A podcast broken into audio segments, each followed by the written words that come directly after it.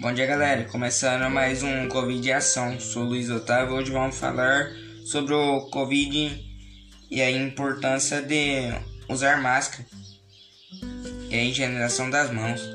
A máscara funciona como uma barreira para que não tenhamos contato com o vírus e a higienização das mãos com álcool ou com sabão. Evita que o vírus se espalhe